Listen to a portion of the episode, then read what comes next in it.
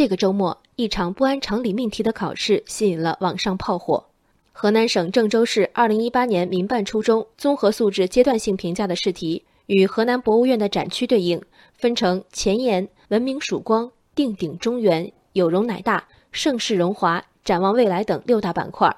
材料中，河南博物院的几大镇院之宝贾湖骨笛、杜岭方鼎、云纹铜镜等纷纷登场，洋洋洒洒的试题上网。紧随其后的是家长的愤怒，这是谁出的卷子啊？变态！孩子辛辛苦苦六年换回来的就是这卷子，以后又多了一个补习课历史，我们连河南博物院的大门都没进过，以及百度两小时都不够。每一条评论都足以让人脑补一家子的日常生活。这张被只需要补习历史和进过河南博物院大门的卷子长什么样？以被发至网上的较清晰的部分为例。开卷考的是英语，博物院的地址、开放时间、门票价格、语音导览服务选项等简短信息被翻译成英文，考生需要据此做五个简单的选择题，再写一段五十词的包含上述关键信息的话。其后，名为“文明曙光原始社会时期”的部分，主要以说明文考察学生阅读理解能力。选择题题干譬如：谁认为贾湖骨笛是一种笛子？文章没有拐弯抹角，故作高深，只需具备相应的识字和阅读能力，就能选出正确答案。通读考卷命题者有以一张卷考一切的既定任务，语文、数学、英语、逻辑都有涉及。家长们所说的历史和对博物院的通识，却实在不是得分的必要条件。请相信，命题者拿着考纲出题，也是要讲信用的。说了这是说明文。考的是通过阅读获取信息的能力，那一定不会比谁凑巧背到了某段偏门的史料。说了考察计算能力，那比的就不是谁去博物馆的次数更多。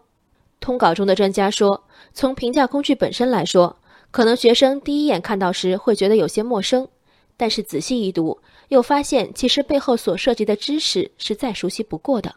这评价算得上正面回答家长愤怒的平时之语了。所有对能力和知识点的考察都是需要载体的。对鸡兔同笼了然于胸者，遭遇鸡兔被博物馆里展品的熔点替换，瞬时恐慌大喊“白准备”。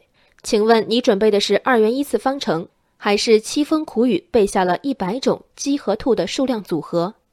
你投入感情、精力、金钱，投入所谓辛辛苦苦六年，是在武装孩子以能力，还是以押题的命中率？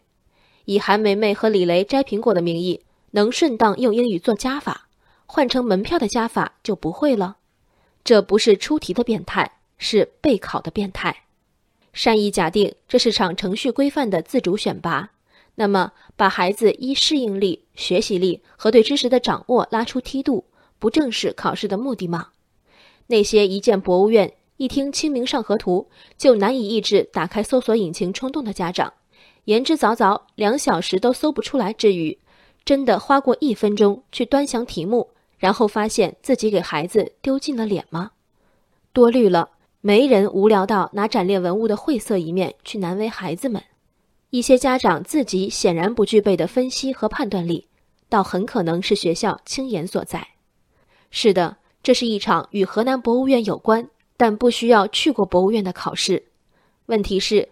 河南博物院是一家地处郑州中心城区的国家级重点博物馆，它不是遥不可及的瓦尔登湖，也不是村口糊弄事儿的小展厅。十多年长于斯，竟然从没带孩子涉足。那些自诩为孩子投入足够多的家长，究竟在理直气壮什么？人生海海，静微之助。我是静文，往期静观音频，请下载中国广播 app 或搜索微信公众号“为我含情”。